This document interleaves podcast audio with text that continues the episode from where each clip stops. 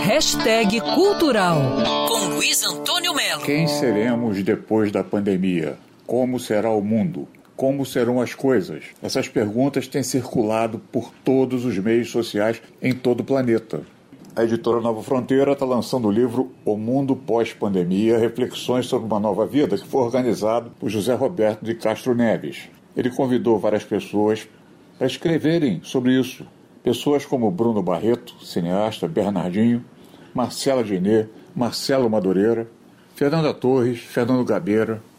E entre esses convidados está o neurocirurgião Paulo Niemeyer Filho.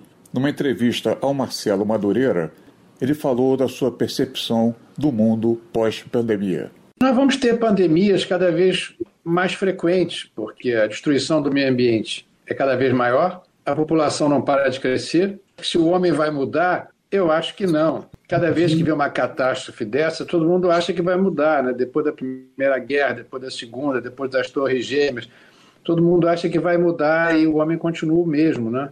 Nós vivemos uma economia que, para ser eficaz, ela tem que crescer todo ano. Para crescer, é preciso que haja consumo. Então, a população da China, que deveria ser um problema, se tornou uma qualidade, é um grande mercado. A Índia é a mesma coisa. Então, o que deveria ser uma preocupação passou a ser um desejo de ter um grande mercado. E isso só vai trazer degradação e diminuição do nível de vida, da qualidade, do. do...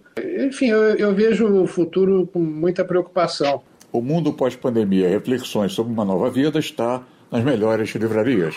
Luiz Antônio Melo para Band News FM. Quer ouvir essa coluna novamente? É só procurar nas plataformas de streaming de áudio. Conheça mais dos podcasts da Band News FM Rio.